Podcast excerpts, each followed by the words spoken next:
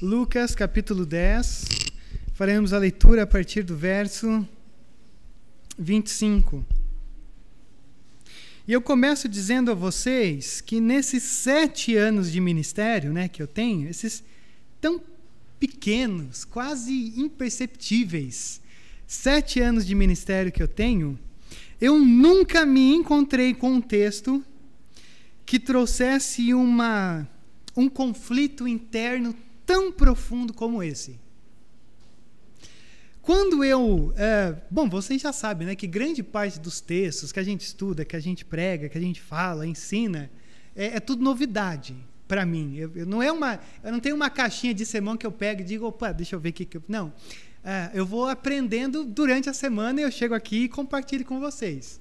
Se você é uma pessoa do meio é, dessas coisas do, do discurso, você sabe que isso explica várias coisas. Porque quando você fala um discurso, várias vezes o mesmo discurso fica bom. A primeira vez que você fala, geralmente fica como fica todo domingo da minha parte, que é a primeira vez que eu estou compartilhando com você. E a grande ideia de um pastor, é, de um pregador, é que ele pega durante a semana é, vários textos, comentários, reflete sobre aquilo que está diante dele, tenta entender aonde está. Ah, e no meio de tanto trabalho que eu tenho, e às vezes vocês acham que não, porque toda vez as pessoas brincam, não, todo mundo trabalha, então o pastor pode fazer porque o pastor não trabalha. Não, mas dá muito trabalho isso aqui. É, a minha, ou a grande ideia nossa é, ok, eu, eu tenho um, um caminhão de coisas, e aí chegar nesse momento aqui, traduzir isso de maneira prática para vocês. E quando eu me encontrei com esse texto, que eu não conhecia, conhecia, mas nunca havia o pregado, eu entrei numa crise, sabe por quê? Porque existem duas formas da gente olhar esse texto do bom samaritano, que, aliás, eu imagino que você já o conheça.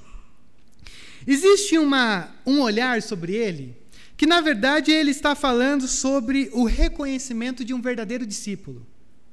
Uh, porque o, o verdadeiro discípulo, ele sabe que ele nunca consegue chegar num nível de uma relação com Deus que ele diga assim: Deus, eu te agradeço por quem eu sou, porque ó, eu estou conseguindo fazer tudo.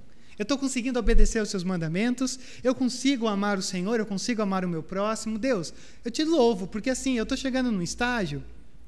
Sabe, Deus, eu não preciso nem de escola dominical mais, não preciso de culto, eu não preciso nem ler a Bíblia, nem orar, porque assim, eu já cheguei num lugar que eu já estou muito satisfeito, não tem para onde crescer mais. Se você é um cristão verdadeiro, você sabe que isso não existe.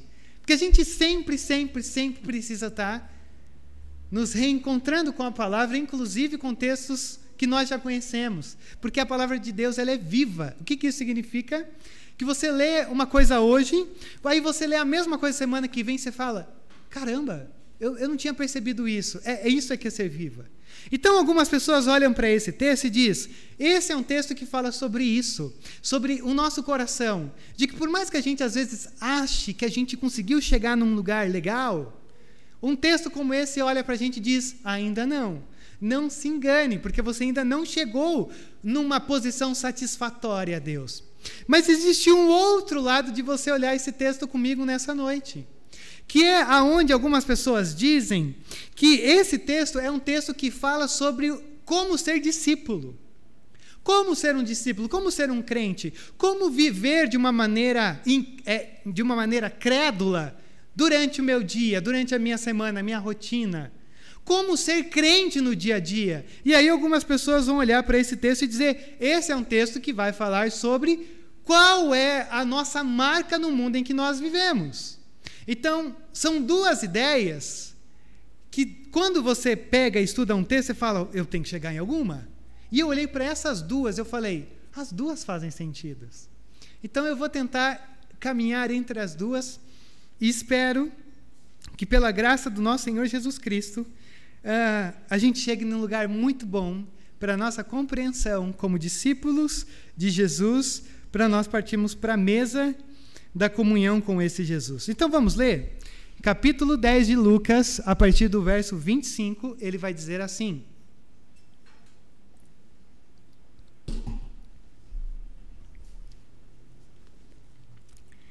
Certa ocasião, um perito na lei levantou-se para pôr Jesus à prova, e lhe perguntou: Mestre, o que é preciso fazer para herdar a vida eterna?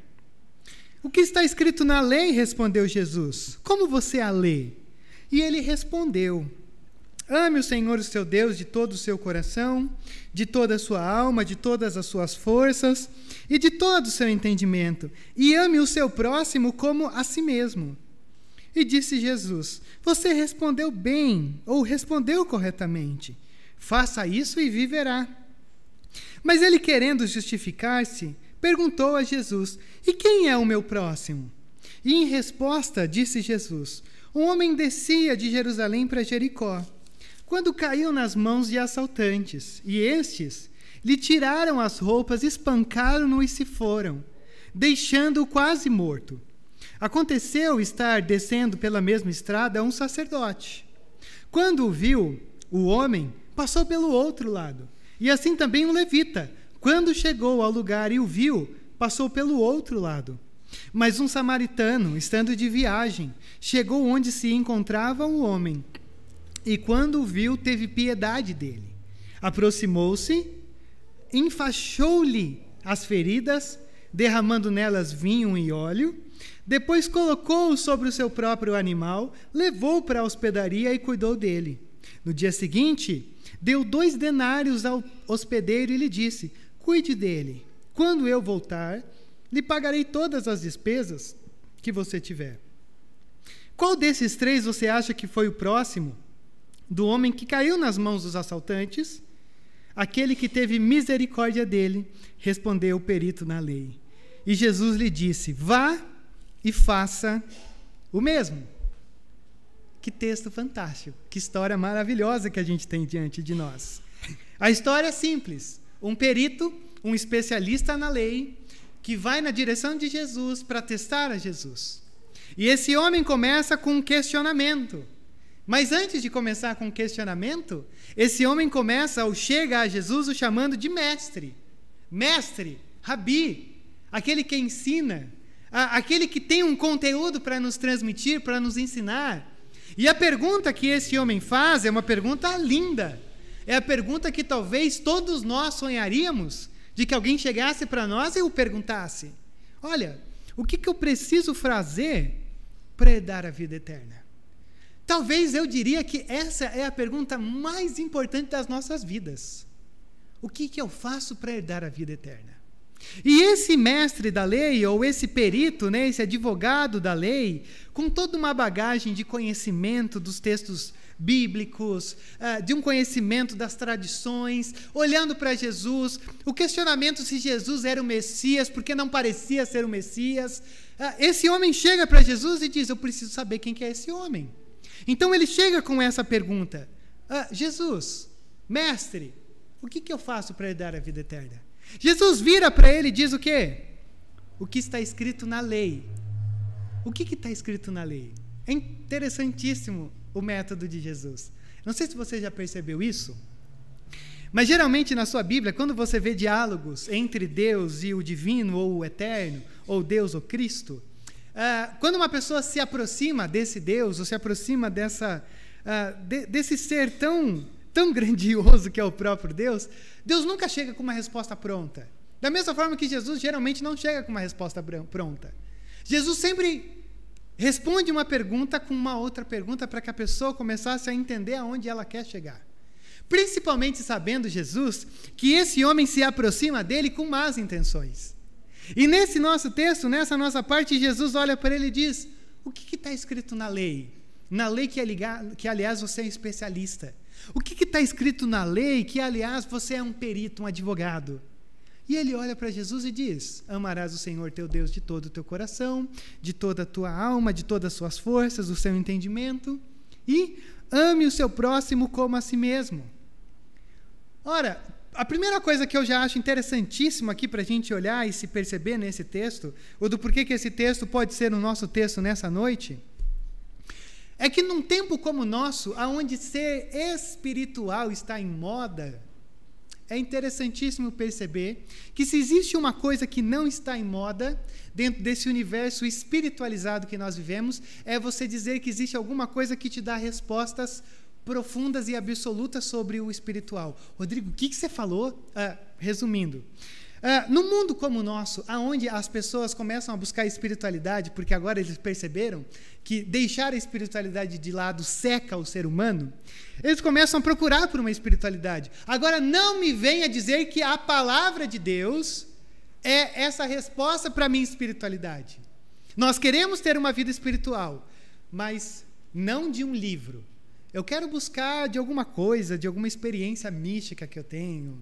Ó, deixa eu queimar o pessoal de Pedrinhas. Tem um, um, um, um pessoal lá em Pedrinhas, eu vou falar pessoal para não falar no, no, no, singular. E esses dias, essa pessoa postou um. Ela, ela gosta de viajar bastante por natureza e tal.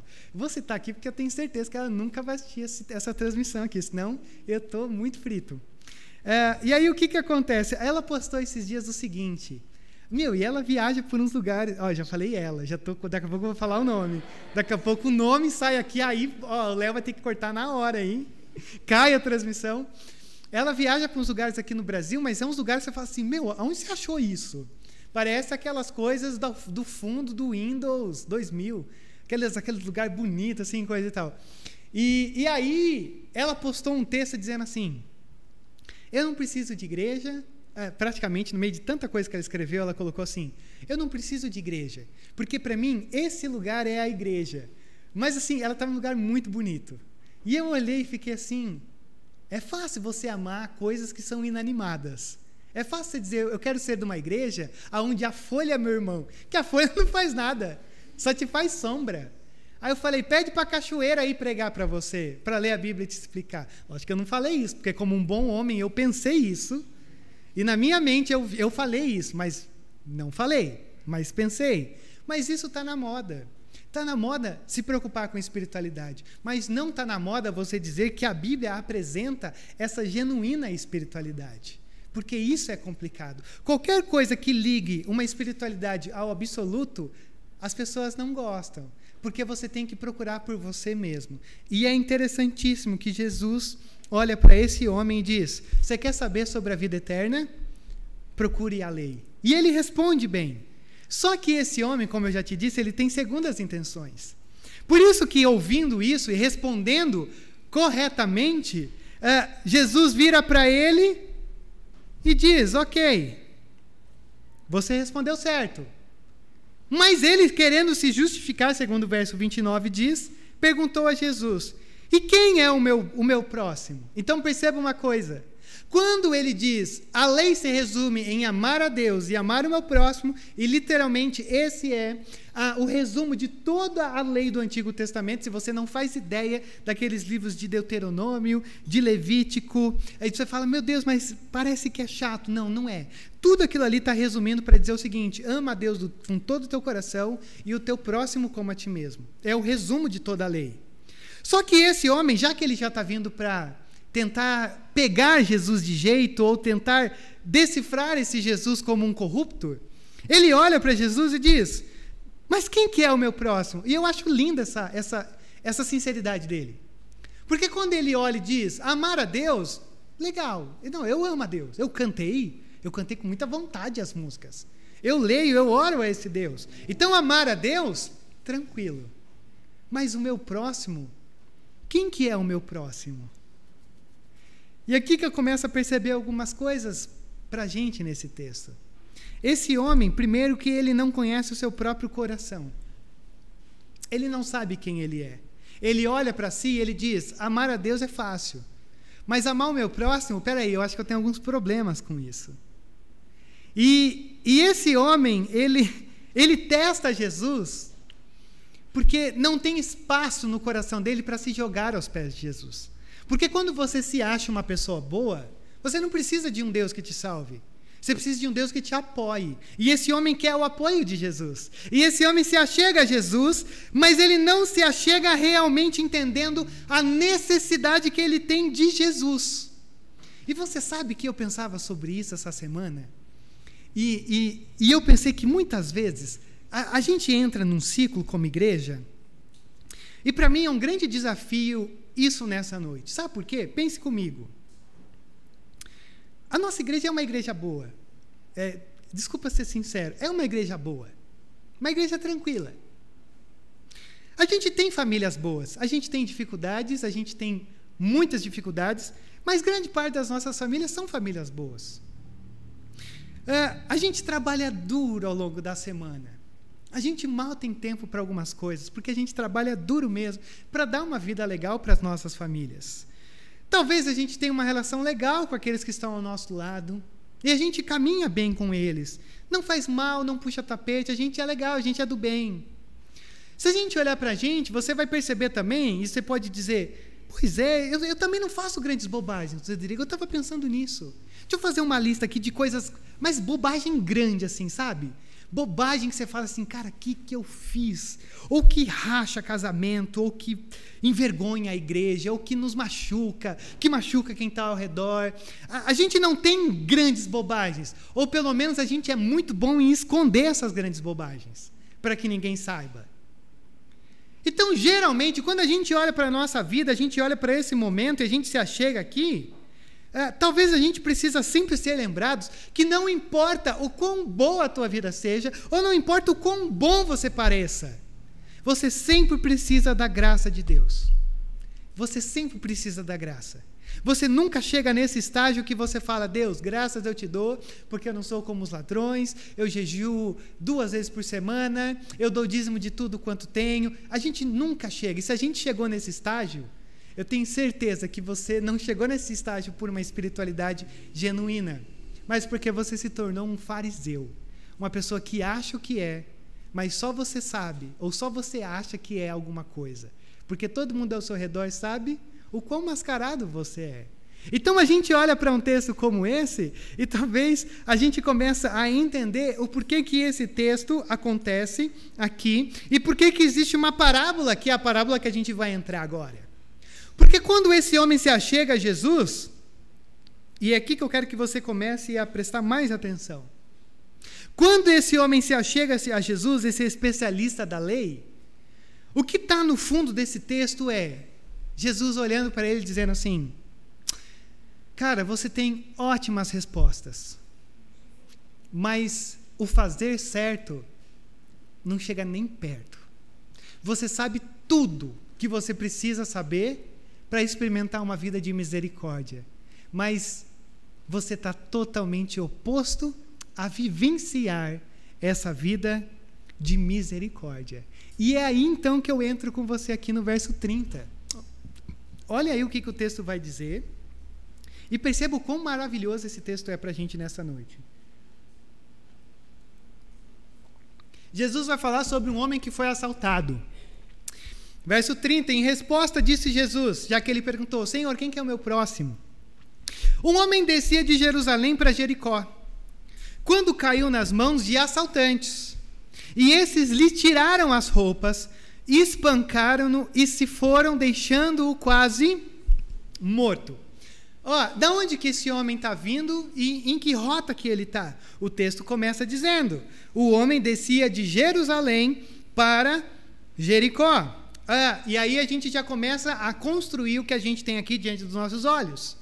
Não é uma coisa qualquer. Não é uma ilustração de Jesus dizendo assim uma coisa aleatória. Não, na verdade Jesus está dizendo algo muito importante. Jerusalém é o lugar onde fica o templo. É o lugar da adoração dos israelitas. É o lugar onde os israelitas saem de todos os lugares para ir lá se encontrar com Deus. É onde o sistema israelita de religião funciona é onde os, os sacerdotes, os levitas, todos estão servindo naquele lugar, vendendo os animais para os sacrifícios. Então, Jerusalém é o lugar do templo. E Jericó? Segundo os estudiosos, Jericó é o lugar onde geralmente moravam os sacerdotes e os levitas. Era onde eles moravam. Então, eles viajavam uma quantidade de tempo, de quilômetros, de Jericó, aonde eles moravam, para servir lá no templo, com os seus ofícios, com o seu trabalho. Então, Jerusalém é o lugar onde os, os mestres religiosos são profissionais, aonde eles trabalham, e Jericó é o lugar onde eles moram, onde eles dormem, é o lugar da hospedaria, é o lugar onde você está de passagem e você vai para Jericó. Então, é importante ter isso em mente, porque toda a espinha dorsal desse texto está aqui. Essa é uma estrada movimentada. É uma estrada que, para uma pessoa que mora em Jericó, ir uh, adorar ao Senhor, ela vai fazer esse caminho. E possivelmente ela vai fazer esse caminho com dinheiro. Porque para chegar no templo, lembra que você ainda está num sistema judaico. Você tem que comprar um animalzinho para ser sacrificado em seu lugar. Então, quando você vai andar por essa estrada, essa é uma estrada de rota de dinheiro para o sacrifício ou para a hospedagem. Aonde você quer chegar? E é aí que você tem que começar a se segurar no banco. Jerusalém é o símbolo do culto. É o lugar onde você cultua. Jericó é o lugar da hospitalidade. É o lugar onde você descansa. E agora presta atenção no verso 31. Aconteceu estar descendo pela mesma estrada um sacerdote o, o condutor dos rituais do templo, o que pegava os animais, que sacrificava, que fazia aquela conexão entre Deus e o homem, o homem e Deus, era o sacerdote. Quando o viu, o sacerdote viu o, o homem caído no chão, passou pelo outro lado. Ele olhou, viu, oh, parece que tem alguém ali. Não, não, não. Vou para o outro lado, vou, vou cortar a rua, vou pela outra calçada. Também Jesus diz que passava um levita e quando chegou ao lugar e o viu, passou pelo outro lado. O sacerdote é esse personagem, é esse homem, o profissional do templo que faz os sacrifícios. O levita é o cara que cuida do templo. É o cara que ele é, ele é quase o diácono assim do templo desse, desse, desse momento da história.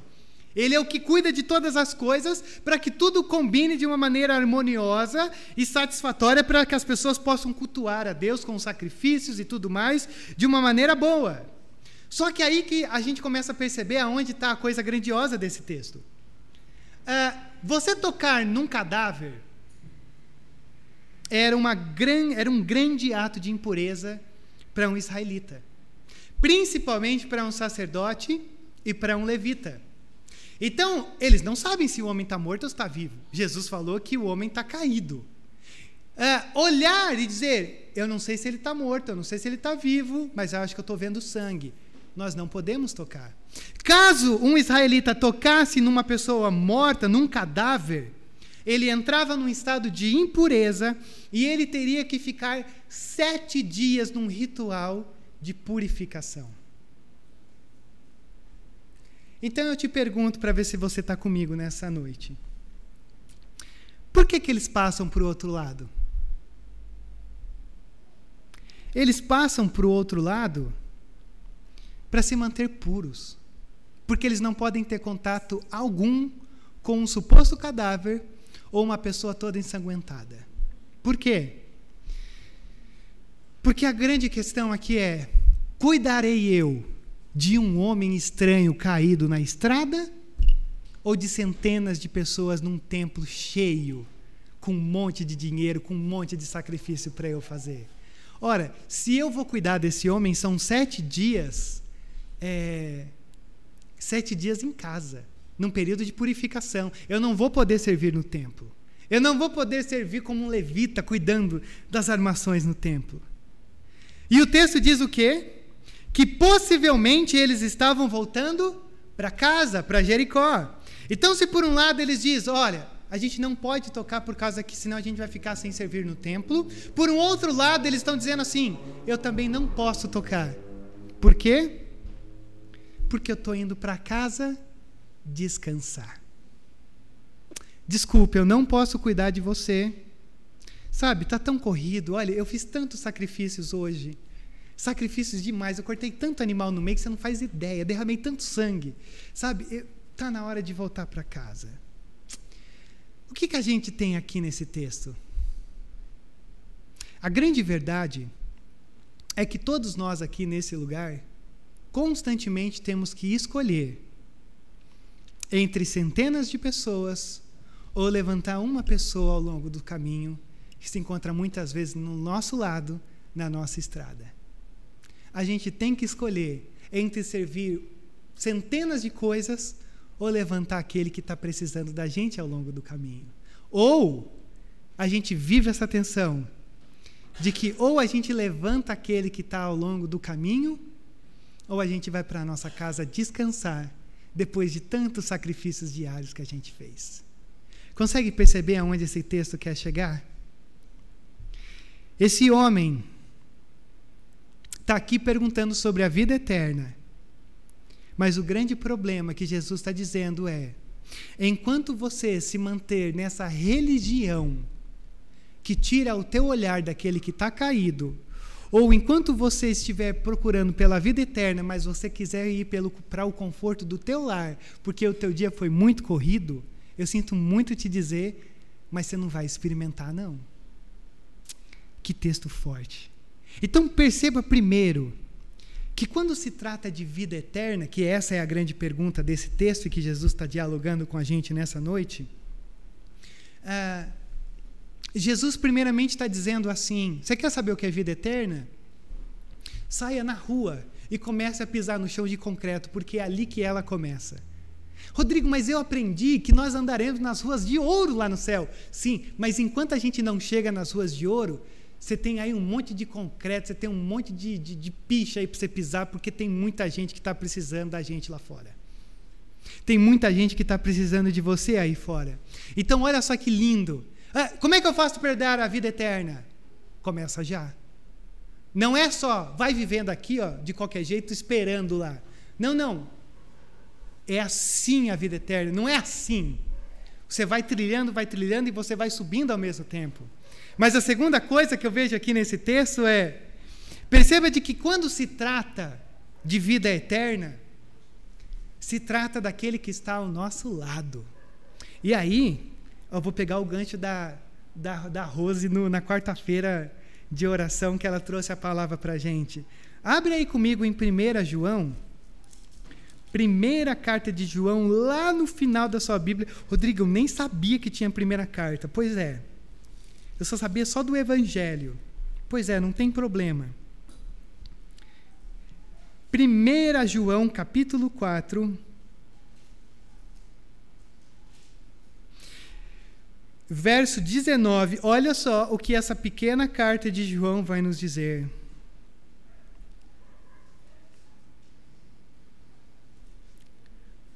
Primeira João, capítulo 4, verso 20.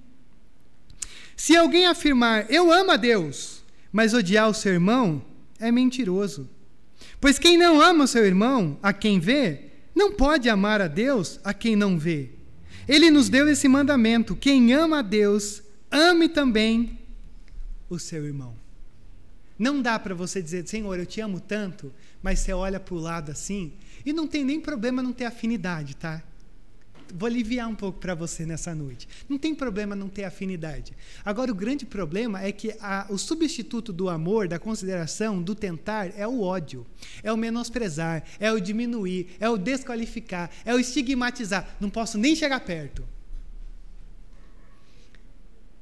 Quem, quem te disse que essa não é uma pessoa que está caída ao longo do caminho? E que não é você que tem que estender a mão para ela? Esse homem quer saber sobre a vida eterna. Mas a religião e o conforto dele é tão grande, é tão poderoso, tem um papel tão fundamental, que Jesus olha para ele e diz: Do que, que adianta a vida eterna para você? Se você tem tanta coisa que te impede de experimentar essa vida eterna a partir de agora. Não é à toa que Jesus, no, na página anterior, no capítulo 9, verso 24 e 25, ele diz assim: a vida eterna não são para aqueles que querem salvar a sua vida, mas para aqueles que perdem a vida por sua causa, estendendo a mão, eu acrescentaria olhando para esse texto. Qual que é o grande problema aqui? Seja a religião ou seja o conforto, não tem espaço dentro dessa agenda para as coisas de Deus. Mas, Rodrigo, ele faz as coisas pensando que é para Deus. Ele faz pensando que é para Deus. Mas ele não serve a Deus. Ele acha que serve mas ele não serve. E, sinceramente, quem não vive para servir, não serve para viver e viver a vida eterna. E olha o verso 33. Mas um samaritano, estando de viagem, chegou onde se encontrava o homem e, quando viu, teve piedade dele. Os outros cortaram a rua. Aproximou-se, enfaixou-lhe as feridas, derramando nelas vinho e óleo, e depois colocou-o sobre o seu próprio animal. Levou-o para uma hospedaria e cuidou dele. No dia seguinte, deu dois denários ao hospedeiro e disse-lhe: Cuide dele, e quando voltar, lhe pagarei todas as despesas que você tiver. E o que é mais fantástico dessa história que Jesus conta para um sacerdote, um levita, tão pomposo na sua arte de ser do templo e ser zeloso por Deus e tudo mais, estar envolvido com a obra do templo, é que Jesus contrasta a atitude desses dois homens apontando para o pior homem que poderia ter, se tratando da estigmatização que os israelitas faziam. Um samaritano, um judeu mestiço, alguém que não era sangue puro para um bom judeu. E é absurdo você imaginar o samaritano neste lugar. Porque o samaritano, ele tem uma briga eterna com o judeu. Ah, e você sabe que, que, que, a todo momento Jesus usa uma ilustração. Quando Jesus se encontra no poço com a mulher de João 4, a mulher diz: Mas peraí, você é judeu, como é que você pode estar aqui conversando comigo? Não se dão bem, não se enquadram, não podem estar no mesmo ambiente. Quando ah, Jesus entra para se encontrar com aquela mulher, ele faz questão de entrar pelo caminho que daria um encontro com essa mulher no poço. Enquanto todos os outros bons judeus cortariam um caminho para não passar por Samaria, que era onde os samaritanos viviam. E quando Jesus conta essa história para um perito da lei, Jesus diz: aprenda com o samaritano. Só que o mais absurdo para mim é: por que, que Jesus usa um samaritano entre Jerusalém e Jericó? Porque não faz sentido algum isso. Você vai citar é, samaritano lá em Samaria, não dentro desse momento, não dentro dessa esfera geográfica. E mas possivelmente existiam alguns samaritanos desse tempo que, por mais que eles eram odiados, é, alguns olhavam e diziam assim: Eu quero servir a esse Deus no templo de Jerusalém. Porque se você for lembrar, quando Jesus se encontra com aquela mulher no poço, ela diz: Jesus, Estou vendo que o Senhor é mestre. É, e eu quero saber uma coisa: a gente deve adorar a Deus no templo de Jerusalém ou no templo de Samaria? E Jesus diz o quê? Nenhuma coisa nem outra, mas em espírito e em verdade. E nesse texto, é, Jesus diz que esse homem, então, ele se encontrava nessa estrada. Então, possivelmente, esse homem era alguém que estava indo para o templo. Só que não pense você que quando um samaritano dizia, eu quero ir cultuar com vocês em Jerusalém, ele era bem recebido. Sabe por quê? Se um samaritano tivesse que entrar no templo ou se achegar ao templo de Jerusalém, ele tinha que se purificar. Sabe qual era a água que ele tinha que se purificar para poder cultuar ao Deus do templo de Jerusalém? Era a água que lavava o templo de Jerusalém. Era água do banheiro, era água do pátio. Ele tinha que se purificar com uma água extremamente suja. Por quê? Porque o, o, o israelita, sangue puro, vou assim dizer, e talvez o YouTube vai, vai bloquear esse, esse vídeo por causa desse, dessa expressão. Ele dizia assim: você pode estar com a gente aqui, mas você é sujo, você não é digno, que você se purifique com a água suja que corre dos nossos banheiros. E Jesus diz então que esse homem, esse homem estava então nesse caminho, e esse homem é um exemplo para um perito na lei que transcende a ideia, a verdade de um sacerdote, de um levita. Então eu te pergunto, por que, que esse homem está aqui? Porque esse homem é um nada. Porque esse homem não tem nome. Esse homem não tem prestígio. Esse homem é uma aberração para os israelitas. E olha só o que Jesus está fazendo com a gente nessa noite. Pegue o sacerdote, pegue o levita, todo pomposo, todo templo, todo vamos louvar e tal, coloca de um lado e diz: vocês ignoram os caídos. Pegue o samaritano, o mais detestado, aquele que é amaldiçoado, o maldito, o estigmatizado, e ele é o cara que vai e cuida daquele que está deitado ao longo do caminho. Por quê? Não sei se você já teve essa experiência, mas eu confesso que diariamente eu sofro essa tensão na minha vida. Às vezes é uma bênção vou receber, você receber um, um nome. Às vezes é uma bênção você receber um nome, você ser identificado como alguma coisa. Mas já parou para pensar que às vezes esse nome pode se tornar uma maldição na sua vida? De algo que você recebeu? Ah, tente deixar mais claro.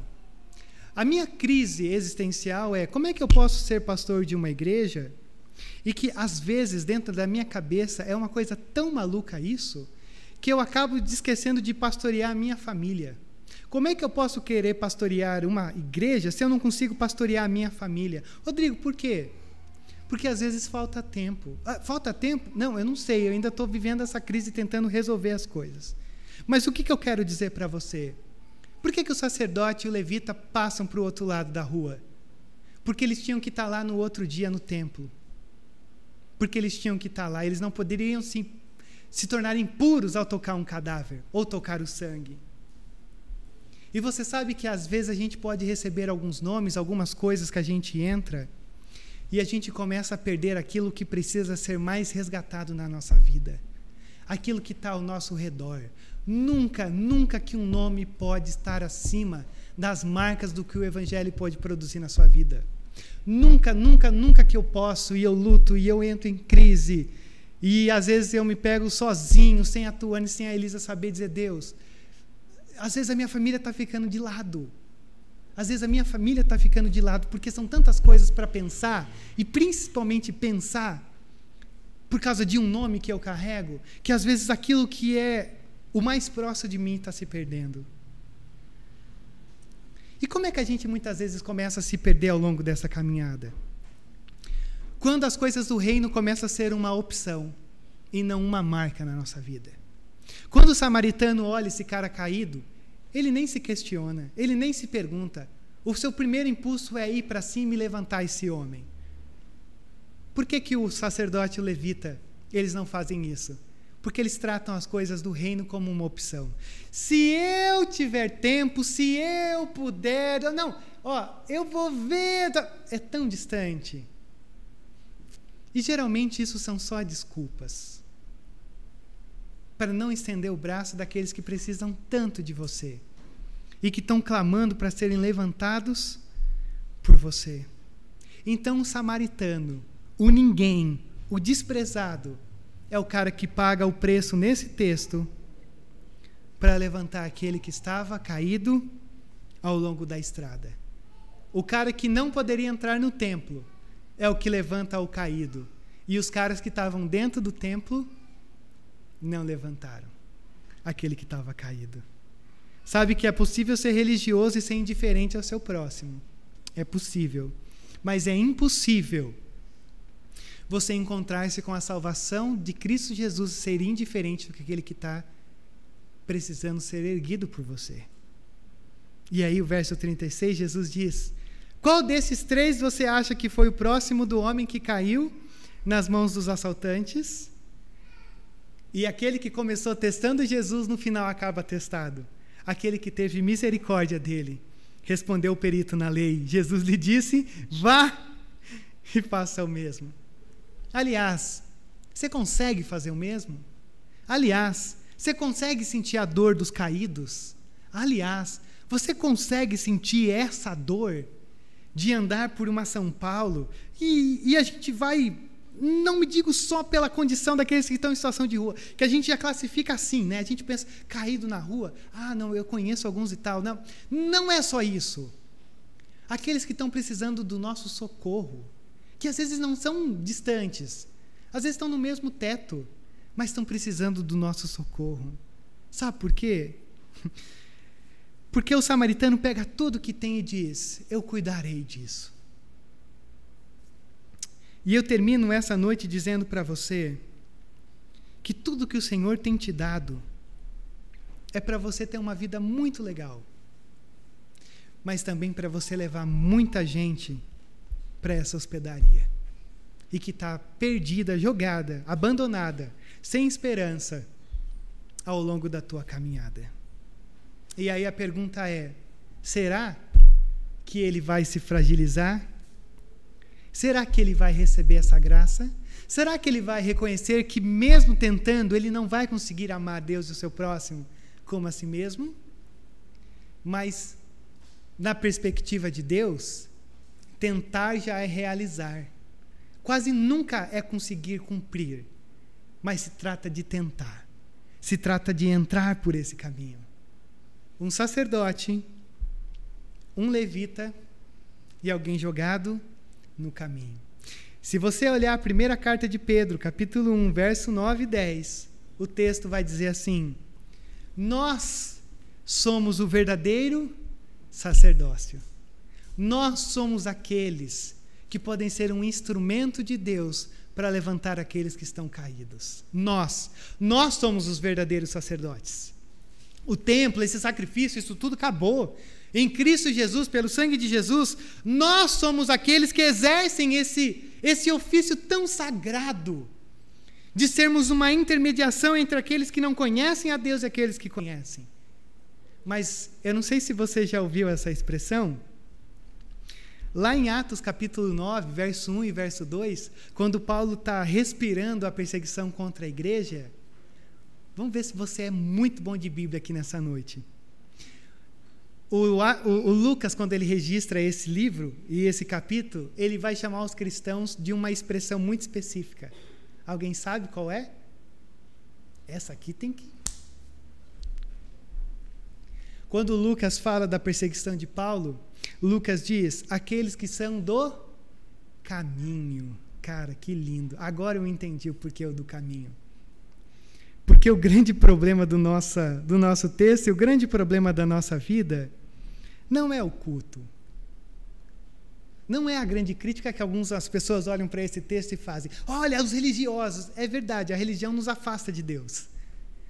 Mas o grande problema nosso é que você e eu estamos vivendo no meio do caminho. Se Jerusalém celestial nos aguarda, ela ainda nos aguarda, ela ainda não chegou. Enquanto ela não chegar, a gente ainda está nesse caminho. E você tem aí fora dezenas de salteadores derrubando gente. E a única esperança para que ela se coloque em pé novamente está em você, está em mim, está na igreja. Então, como é que você e eu podemos cortar volta se nós estamos aqui para levantá-los? Se o poder da ressurreição transborda através das nossas vidas. Então, quando eu olho para um texto como esse, Talvez a gente fique se perguntando, de tanta coisa, Rodrigo, uh, o que, é preciso? O, que custa para eu entrar nisso daí? Vontade.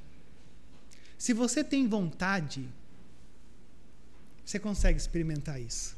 Até porque, quando um padre antigo pregou nesse texto, lá, lá, lá, lá atrás, ele disse assim: existem três tipos de pessoas aqui nesse texto. Existem os salteadores, aquilo que aqueles que pensam assim: o que é seu é meu. São os salteadores do texto.